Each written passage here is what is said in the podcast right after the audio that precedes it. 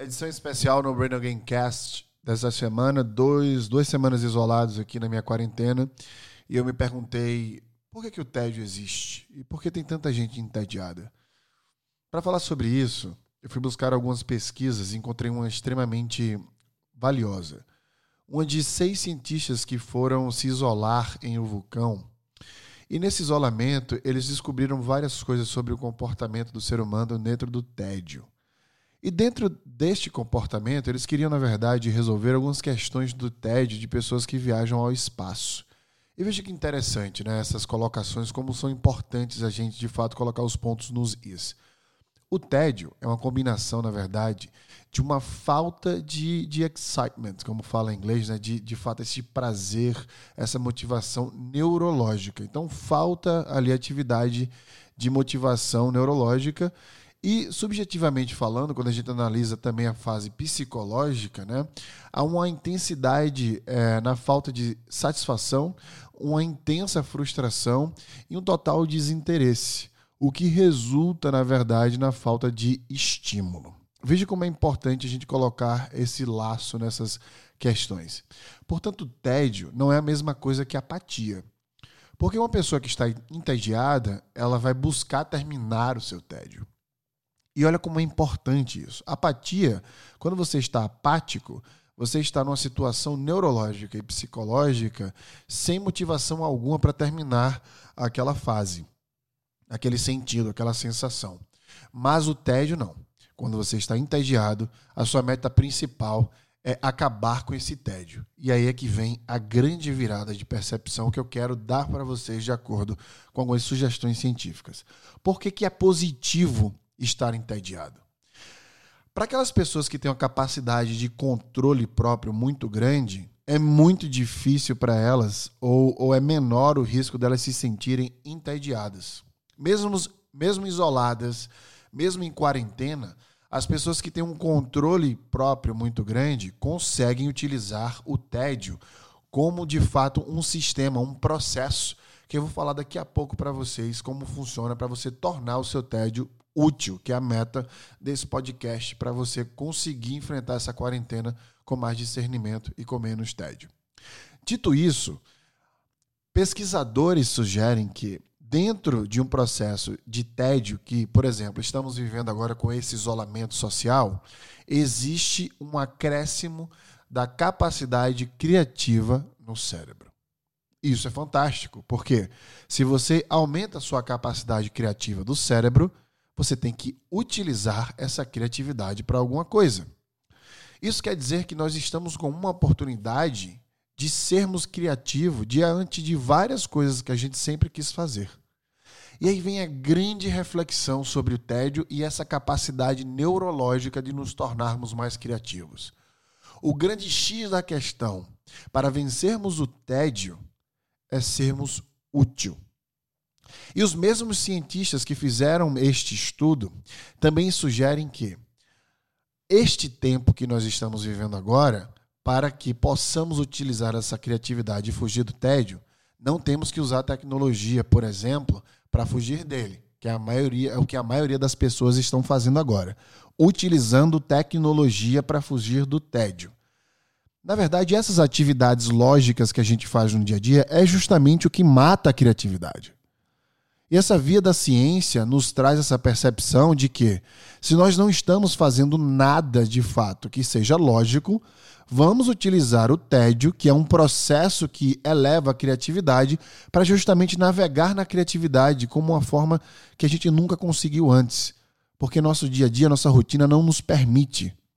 Quanto menos eu penso de uma forma lógica, mais eu navego numa forma ilógica, irracional me permitindo ser mais criativo. Portanto, a sugestão é que você se afaste de da tecnologia, de atividades tecnológicas, por exemplo, que a maioria está fazendo agora, como jogar videogame, por exemplo, como utilizar mais o computador, como fazer coisas que envolvem tecnologia de uma forma geral e começar a praticar o famoso mindfulness através de meditação. Você vai começar a dar sentido às coisas. Mas quando eu falo praticar o mindfulness, né, tem, uma, tem alguma coisa que a gente chama de meaningful, né, uma coisa de utilidade alta não é simplesmente ficar pensando no bem da humanidade. Tem quatro grandes dicas para que você utilize o tédio para o seu próprio bem, para você fugir do que o tédio dá. Inclusive essa via eh, científica, ela sugere que o tédio é tudo menos entediante. Porque você começa a navegar na sua criatividade, no seu subconsciente. É um momento onde você consegue se conectar com o que é real na vida, com coisas que importam, com coisas que têm utilidade máxima. Então, o primeiro ponto para você fugir do tédio é você se encontrar com você mesmo através, de fato, é, com meditação. Uma palavra em inglês chamada recharge, que é você recarregar as baterias, é você desacelerar. É você se permitir entender mais o seu corpo, se entender mais. É hora de você comer melhor. É hora de você se cuidar, de você pensar mais em coisas que te fazem naturalmente bem. Esse é o primeiro ponto. Porque o dia a dia das viagens, o dia a dia do trabalho, o dia a dia da correria não te permite ter tempo para você fazer tudo isso. Agora você está em casa, isolada, isolado, e você tem esse tempo para se permitir a isso. O segundo ponto é deixar-se criar, é fluir na imaginação, fazer atividades de fato que você se conecte com sua criatividade, como pintar, como cantar, tocar um instrumento, aprender alguma coisa fisicamente nova que fuja dessa racionalidade que a tecnologia traz. Isso vai fazer com que você utilize essa potência criativa que você está acumulando diante desse processo que é ficar entediado. Eu, por exemplo, estou aprendendo vários instrumentos novos.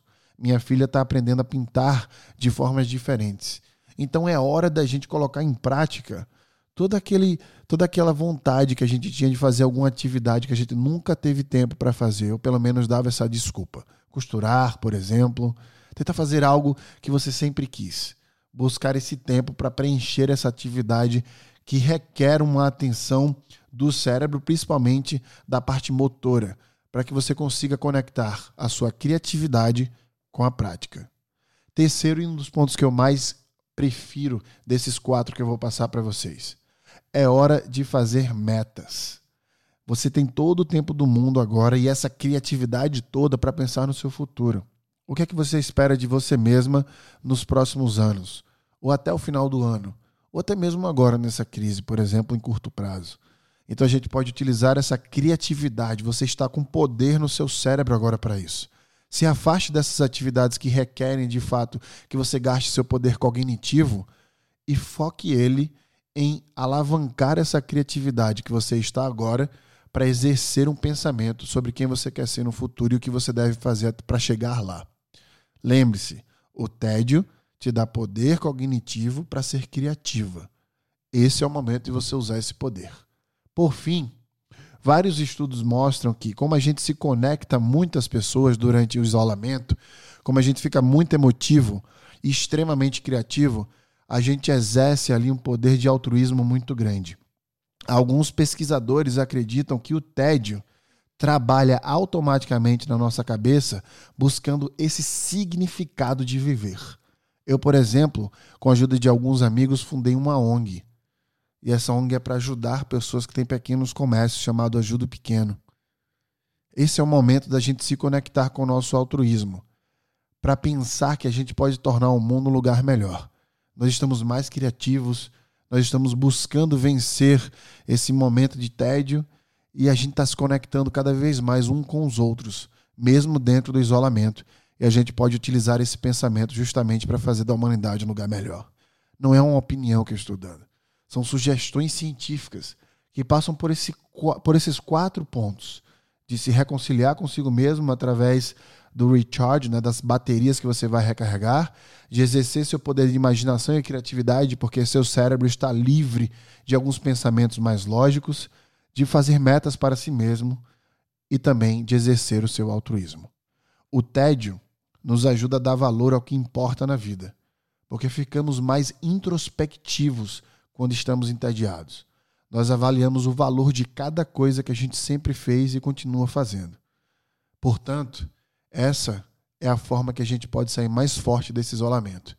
E quando você abrir a porta da sua casa e colocar o seu pé direito para fora, tenha certeza absoluta que o que espera por você lá é um mundo de humanos melhores. Eu vejo você no próximo No Brain Gamecast. E obrigado por me escutar.